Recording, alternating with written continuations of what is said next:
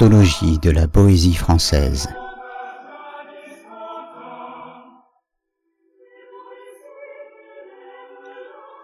Le Moyen Âge.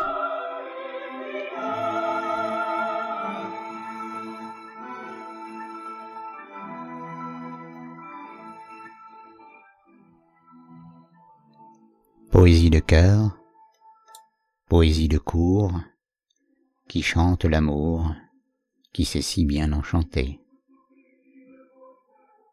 Cette anthologie célèbre quatre siècles, fondateur de la poésie française, pour la période du Moyen Âge, de Guillaume IX d'Aquitaine à François Villon. Il révèle un Moyen Âge insoupçonné, saisissant de vivacité et d'expressivité, d'une humanité débordante de tendresse, d'esprit, d'humour, en étroite communion avec la nature.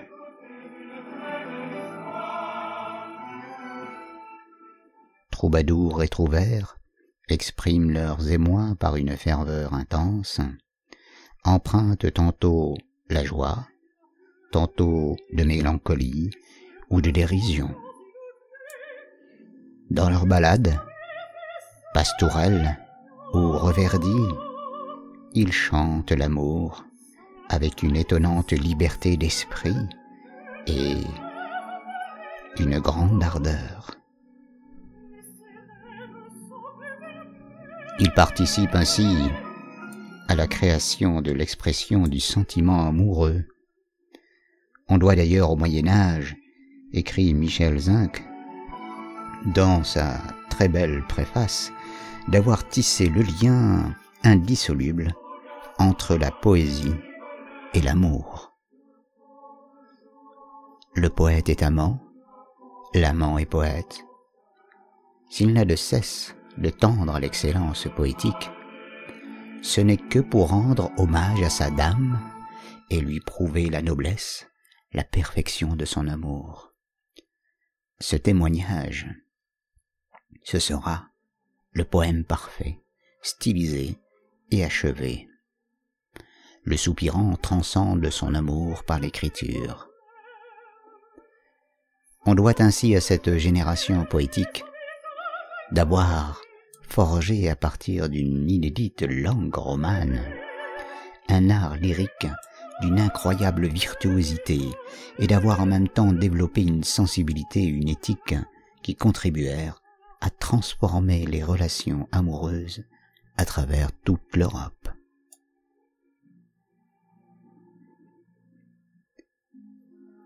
Le Moyen Âge est d'un bout à l'autre plein de femmes, brûlant et brillant. Je parle des flammes du cœur et de l'esprit. Et puisque cette anthologie concerne la poésie française, je parle surtout des flammes de l'amour. Hommage donc aux origines de notre poésie. Cette anthologie permet de retrouver l'émotion lyrique d'une époque injustement qualifiée de moyenâgeuse, tant elle est éclatante au regard d'une peinture admirable de finesse et de singularité. Le Moyen Âge flamboyant c'est plutôt l'extrême fin du Moyen Âge, quand s'exaspèrent les formes du gothique avec leurs brisures de plus en plus aiguës et capricieuses, comme des flammes, tandis que les jeux du langage et de l'esprit s'épuisant dans l'outrance, jetant leur dernier feu. Mais flamboyant, le Moyen Âge l'est tout entier, et non pas seulement au moment où il va s'éteindre. La première partie de cette anthologie en est la preuve admirable, puisqu'elle donne à voir et à écouter la flamboyance de l'art et de la poésie à travers tout le Moyen Âge. Car le Moyen Âge est d'un bout à l'autre plein de flammes, brûlant, brillant. Ne parlons pas des flammes, des bûchers dont la légende noire a complaisamment attissé le rougeoiement. Je parle des flammes du cœur et de l'esprit, puisque ces beaux textes sont des textes de poésie. Je parle de l'amour. Cette phase ne nous paraît pas absurde, car la grande affaire de la poésie, n'est-ce donc pas l'amour? Oui, mais seulement depuis le Moyen Âge. L'amour n'est pas une invention du XIIe siècle, comme le veut une formule trop répétée, mais le Moyen Âge en a le sentiment nouveau que l'essence, la nature et le destin de la poésie étaient inséparables de ceux de l'amour. Les poèmes vont donc se succéder dans cette anthologie dans un ordre que nous avons arbitrairement choisi de chronologique, avec les incertitudes inhérentes à une époque lointaine, où la date exacte de la composition d'une œuvre est rarement euh, assurée, et où la date exacte de la composition euh, d'une œuvre euh, est rarement en effet assurée, on ne connaît pas toujours le temps qui la sépare de sa copie dans un manuscrit. Or, la chronologie s'établit ou établit surtout une, souvent une vérité, pardon, qui malmène les enchaînements euh, trop simples supposés par l'histoire littéraire. Alors d'abord les troubadours, puis les trouvères, d'abord une poésie simple, ignorant les conventions et les raffinements de la courtoisie, puis la poésie suivante qui célébrera la fine à mort. Tout est en réalité plus mêlé, plus incertain. Cette complexité, le désordre chronologique de l'iconographie la donne à voir et à comprendre. Les jambes élégamment croisées, le regard perdu. Voici Guillaume de Marchand, occupé à écrire dans un verger. Puis Voici tout un bosquet avec ses arbres et ses buissons parmi l'herbe et les fleurs. On ne saurait mieux mettre en lumière le mouvement continu qui, à l'aube des lettres françaises, aboutit à dessiner la figure du poète à partir de cette pièce énigmatique dans laquelle le premier troubadour dit voulait faire un poème? Sur rien du tout. On ne saurait mieux mettre également en lumière l'imbrication de la poésie, de l'amour et de la nature printanière qui fonde la poétique médiévale depuis la chanson à la douceur de la saison nouvelle du même poète jusqu'à Machaut qui donne dans le prolongement de ses œuvres Nos dit que nature a fait de lui un poète pour qu'il soit au service de l'amour. La leçon qui se dégage ainsi du jeu subtil entre la poésie et l'amour nous protège contre la tentation d'être trop professoral, d'être trop systématique. Certes, l'Antiquité a connu une poésie d'amour, érotique ou élégiaque, mais elle ne figure pas au premier rang des formes littéraires, et elle ne prétend pas définir, ni modeler la nature même de la poésie. Que s'est-il donc passé de nouveau au Moyen Âge? Le christianisme. Serait-ce donc au christianisme que l'on doit cette identification de la poésie et de l'amour? Sans aucun doute.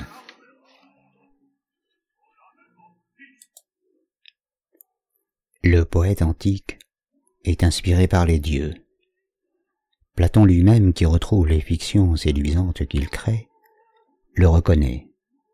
Les latins parleront de furor poeticus qui l'anime. Comme dans nombre de civilisations, la poésie antique est l'expression de la mythologie. Le poète est un médiateur du sacré. Mais si Dieu s'était fait homme, s'il a vécu parmi les hommes, s'il leur a parlé directement et que ses propres paroles ont été conservées, qu'est-il besoin de la poésie de ces ornements inutiles, de ces fables qui ne sont plus que de purs mensonges? Le christianisme dévalue donc la poésie parce qu'elle est inutile, parce qu'elle est mensongère, pire encore, parce qu'elle a partie liée avec le paganisme. Isidore de Séville, dans ses étymologies, place le poète avec les mages et les autres personnages de l'Antiquité païenne. En ancien français, jusqu'au XIVe siècle, le mot poète désigne un personnage sacré, un devin et un prêtre du paganisme.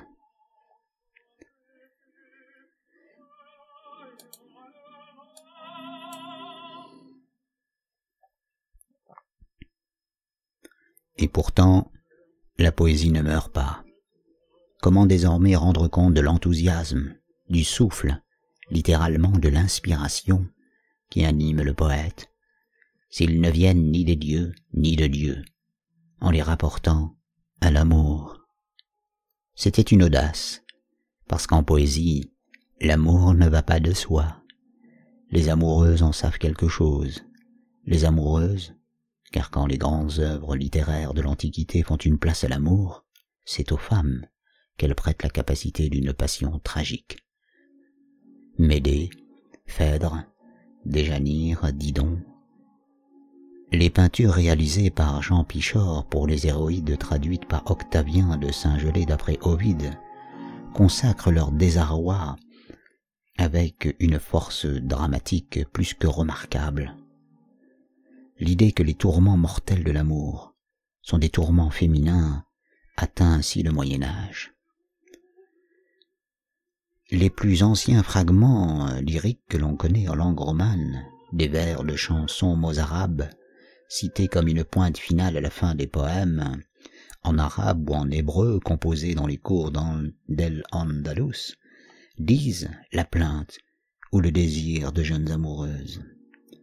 Dans la version la plus ancienne et la plus connue de la chanson de Roland, le héros lui meurt sans une pensée pour celle qu'il aime et qu'il attend. Mais la belle Aude, en apprenant sa mort, meurt à son tour de douleur. À Dieu ne plaise, à ses saints, à ses anges, après Roland, que je reste vivante, dit-elle. Elle, n'est pas seule dans son malheur.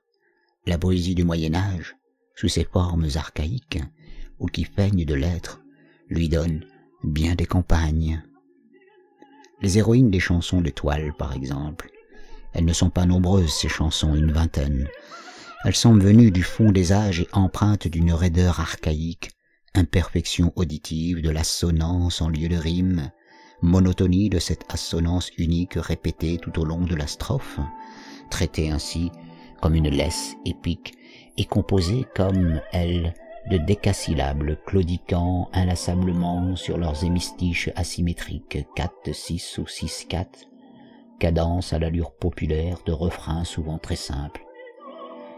On les nomme les chansons de toile, parce qu'elles montrent des héroïnes mélancoliques, occupées à des travaux d'aiguille, dans la longue attente résignée de quelque amant indolent.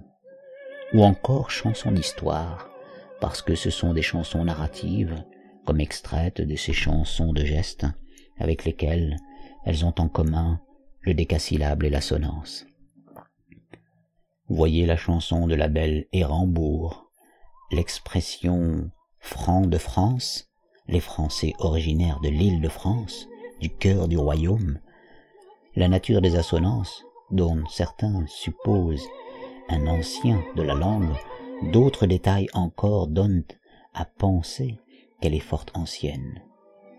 On le croit d'autant plus volontiers que les mœurs y sont presque brutales et que les sentiments n'y sont pas analysés ou à peine exprimés.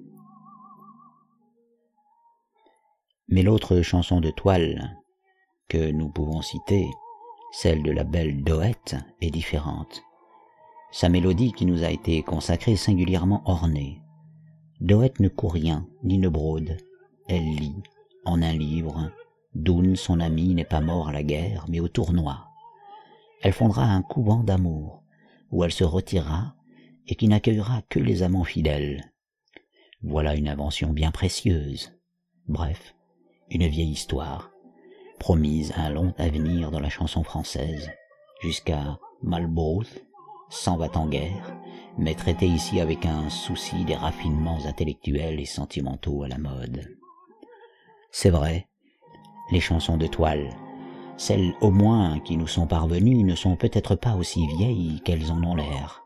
Cependant, en ce début du XIIIe siècle, la mode poétique et amoureuse est ailleurs, et depuis un bon siècle déjà.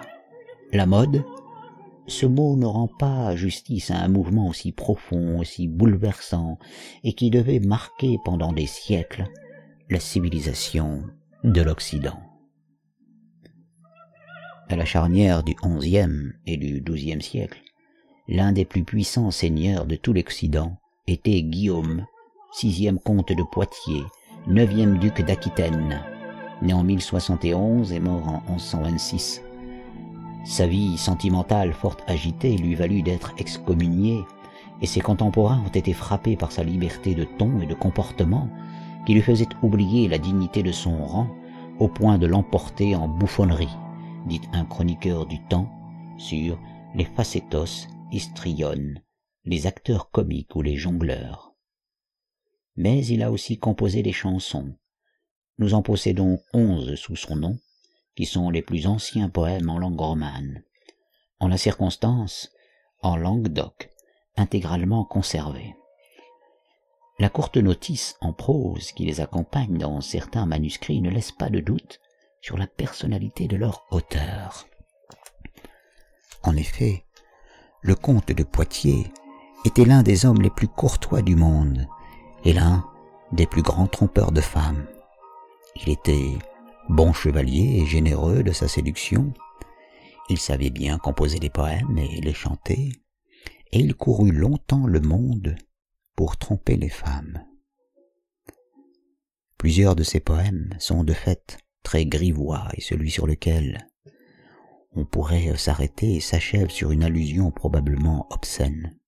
Ce poème a frappé car son premier vers, Faré, un vers de Dretny, fait résonner à une oreille moderne l'écho d'une déréliction ontologique, un écho amplifié par la belle traduction de Gérard Gros, qui dit ⁇ Je vais faire un poème sur le pur néant ⁇ En fait, ce vers signifie littéralement ⁇ Je vais faire un poème sur rien du tout ⁇ et tout le poème est une plaisanterie dans l'esprit des futures patrasies du XIIIe siècle, comme celle qu'on peut lire jouant avec les fantaisies impossibles, les incohérences, les contradictions.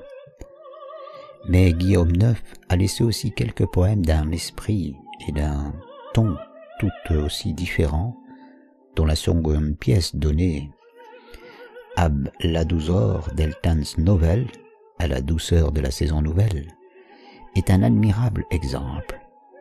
La sensualité n'en est pas absente. Dieu me laisse encore vivre tant que j'ai mes mains sous son manteau. Mais, juste avant, le poète la suggère passionnée, grave, inquiète, délicate, presque douloureuse, traversée par le sentiment aigu de la beauté et de la fragilité de l'amour. Une beauté et une fragilité qui entrent en résonance avec l'élan irrésistible et menacé d'un printemps précoce. Il en va de notre amour comme de la branche de l'aubépine qui sur l'arbre tient ferme la nuit à la pluie et au gel jusqu'au lendemain où le soleil inonde les feuilles vertes et les rameaux. Comme on est loin de Charlemagne, annonçant sans ménagement à la belle Aude la mort de celui qu'elle aime et lui proposant d'une même émission de voix d'épouser à la place son fils Louis. Comme on est loin de Renaud, montant lourdement l'escalier pour jeter Hérambourg sur son couvre-lit brodé, comme on est loin du récit que fait Guillaume IX lui-même de ses exploits auprès des deux Auvergnats insatiables. Voilà que ce trichador de Dompnas, ce trompeur de dames, voilà que ce grand seigneur, historion, donne à l'expression poétique de l'amour une délicatesse, une sensibilité, mais aussi une acuité et une profondeur jamais atteintes.